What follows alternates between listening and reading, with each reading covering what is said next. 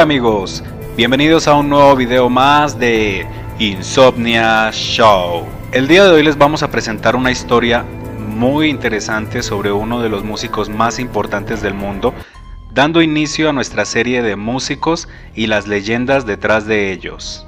Antes de comenzar, si aún no te has suscrito a nuestro canal, te invitamos a que te suscribas, actives la campanita de notificaciones para que te avise cada vez que subamos un nuevo video y comenzamos. El violinista del diablo, la leyenda de Niccolo Paganini. Durante mucho tiempo en los salones musicales de media Europa corrió un rumor que hasta hoy no se ha podido desmentir. El genovés Niccolo Paganini fue considerado por muchos como uno de los mejores violinistas de todos los tiempos. Había vendido, según las leyendas, su alma al diablo. Esto para obtener un extraordinario y virtuosísimo don para tocar el violín. Durante mucho tiempo, en los salones de media Europa corrió un rumor que hasta hoy no ha podido ser desmentido. El genovés Niccolo Paganini, considerado por muchos como uno de los mejores violinistas de todos los tiempos, por no decir el mejor, había vendido su alma al demonio para obtener un extraordinario virtuosismo con este instrumento. Los rumores sobre el trato de él con el maligno comenzaron cuando Paganini contaba con solo 5 años Cuenta la leyenda que el diablo supuestamente se le apareció en los sueños a su madre Teresa Bochardo, asegurándole que a cambio de su alma su hijo sería un violinista de fama mundial.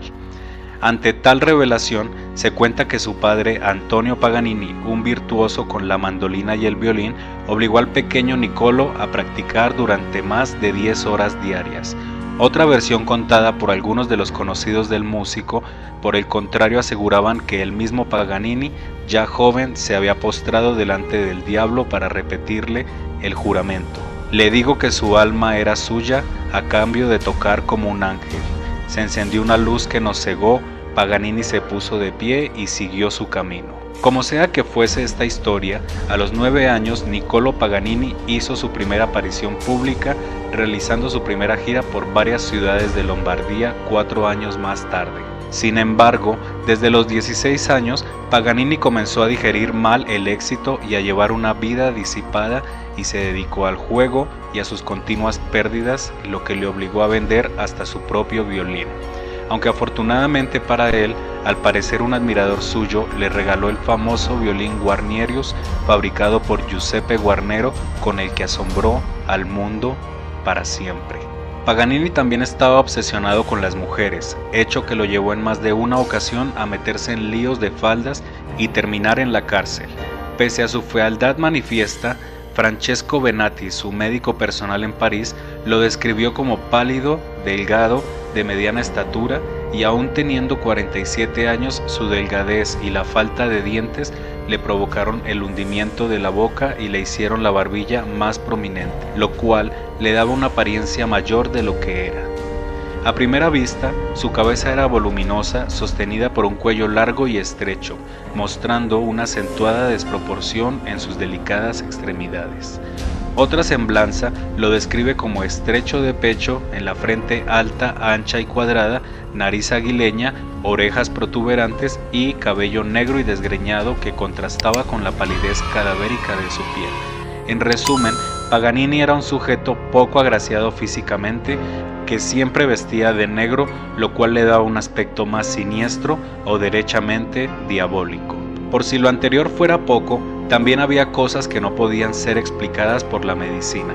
Un médico de Viena lo atendió y él aseguraba que Paganini movía todas las articulaciones lateralmente y podía doblar hacia atrás el pulgar hasta tocarse el meñique, pues movía sus manos con tanta flexibilidad como si no tuviese músculos ni huesos. Su creativa técnica con el violín llegó a poseer cinco de estos instrumentos, dos violines Stradivarius, dos Amati y un Guarnerius, su favorito llamado Dos Canone. Asombró tanto al público de la época que muchos llegaron a pensar que existía algún influjo diabólico sobre él, porque no solo su apariencia era misteriosa y extraña, sino que también sus composiciones musicales eran precursoras y revolucionarias. Se decía que en la mayoría de sus apuntes aparecía una nota extraña la cual decía nota número 13.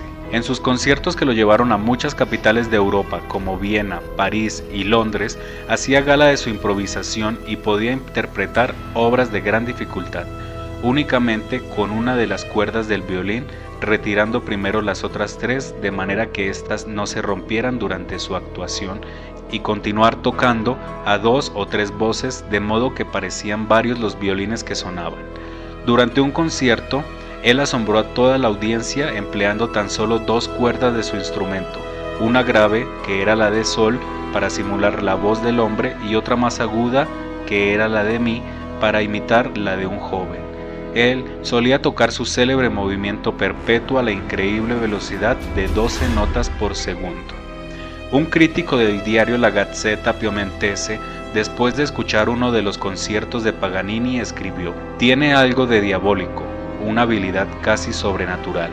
Muy a menudo su violín ya no es un violín, es una flauta, es la limpísima voz de un canario bien amaestrado, supera las más incomprensibles dificultades con una facilidad indecible. El gran compositor alemán Felix Mendelssohn también alabó la manera en que Paganini tocaba el violín.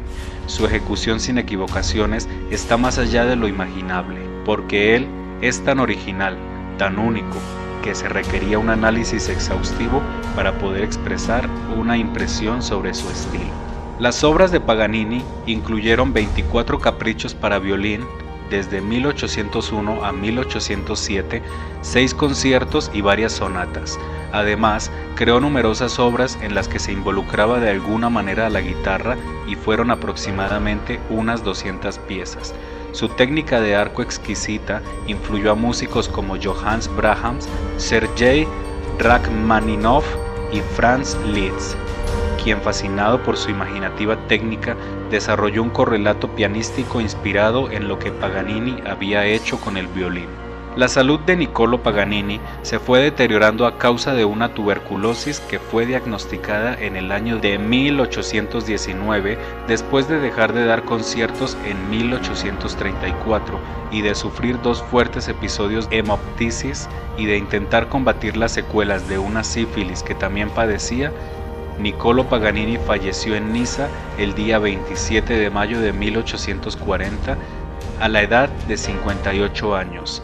En su lecho de muerte se negó a recibir auxilios de algún sacerdote, por lo que el obispo de Niza le negó una sepultura religiosa a sus restos mortales. Su cadáver fue embalsamado y solo pudo recibir sepultura varias décadas más tarde, en el año de 1876, en el cementerio de Parma, lugar donde reposan hasta el día de hoy sus restos. La leyenda de artista maldito, genial y diabólico de Niccolo Paganini siempre lo perseguirá incluso después de la muerte.